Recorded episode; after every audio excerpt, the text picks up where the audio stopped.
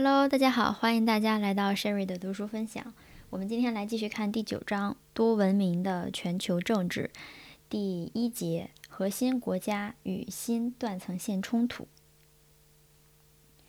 文明是终极的人类部落，文明的冲突则是世界范围内的部落冲突。有在正在显示的世界中，属于两个不同文明的国家和集团。为了对抗来自第三个文明的实体，或者为了其他的共同目标，可能形成有限的、临时的、策略上的联系和联盟，以推进他们的利益。然而，不同文明之间的关系几乎从来就不是紧密的，他们通常是冷淡的，而且常常是充满敌意的。不同文明国家之间从历史上继承的联系，例如冷战时期的军事联盟。可能减弱或消失，建立紧密的文明间伙伴关系的愿望，如俄罗斯和美国领导人曾经明确表达的那种愿望，是不会实现的。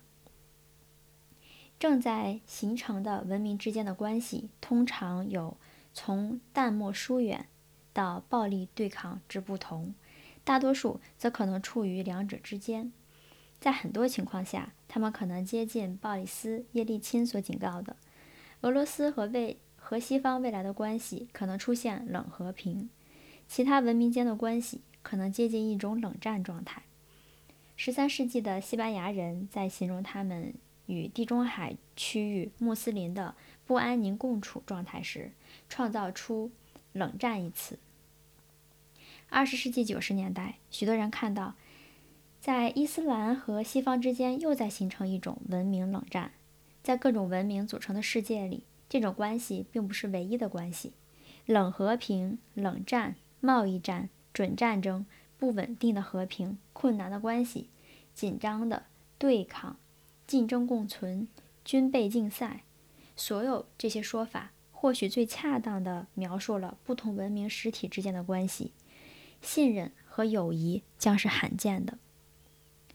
文明间的冲突有两种形式。在地区或微观层面上，断层线冲突发生在属于不同文明的邻近国家之间，一个国家中属于不同文明的集团之间，或者想在残骸之上建立起新国家的集团之间，如在苏联和南斯拉夫那样。断层线冲突在穆斯林和非穆斯林国家或集团之间特别普遍。本书第十章和第十一章中将探讨这些冲突的原因、性质和动力。在全球或宏观层面上，核心国家的冲突发生在不同文明的主要国家之间。这些冲突的问题是国际政治的典型问题，包括：一、对全球发展的相对影响力，比如对诸如联合国、国际货币基金组织。和世界银行等全球性国际组织行动的影响力。二、相对军事实力体现在核不扩散、军事控制、军备控制和军备竞赛中。三、经济实力和福利体现在贸易、投资和其他争端中。四、人民包括一个文明的国家为保护其生活在另一文明中的亲族所做的努力，歧视另一文明的人民。或者将属于另一文明的人民赶出自己的领土。五、价值观念和文化冲突。当一个国家试图推行自己的价值观，或将其强加给另一文明的国家时展开的冲突。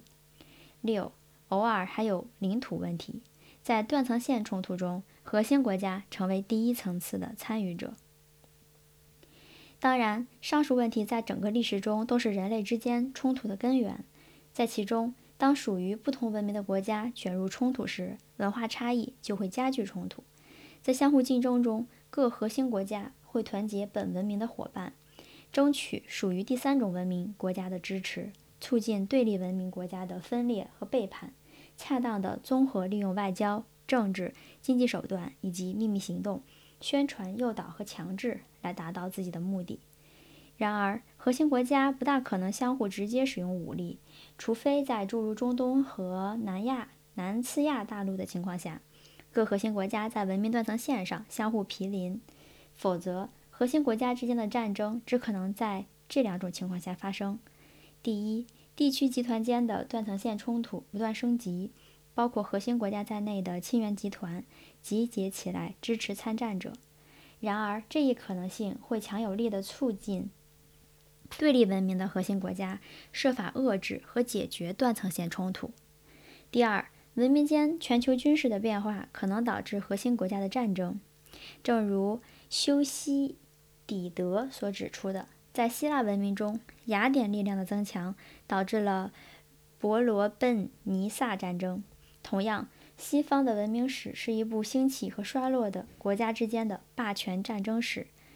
相同因素助长不同文明中正在兴起和衰落的核心国家间冲突的程度，部分的取决于属于该文明的国家是以军事还是以搭车的办法来适应一个新的力量的兴起。搭车可能更是亚洲文明的特点。但中国的崛起可能引起其他文明的国家，诸如美国、印度和俄罗斯，采取军事行动。这个军事并不是军队的军，还是我们之前说的平均的兵、平均的军、势力的势。在西方历史中，英国和美国之间没有发生过霸权战争。从英国强权下的世界和平到美国强权下的世界和平的和平转移，大概归功于两个社会紧密的文化亲缘关系。在西方和中国之间缺少这种亲缘关系的权力转移中，武装冲突并非一定会发生，但可能性会比较大。伊斯兰的推动力是造成许多相对较小的断层线战争的原因。中国的崛起则是核心国家大规模文明间战争的潜在根源。好的，我们第九章第一节就结束了，感谢收听，我们下一节再见。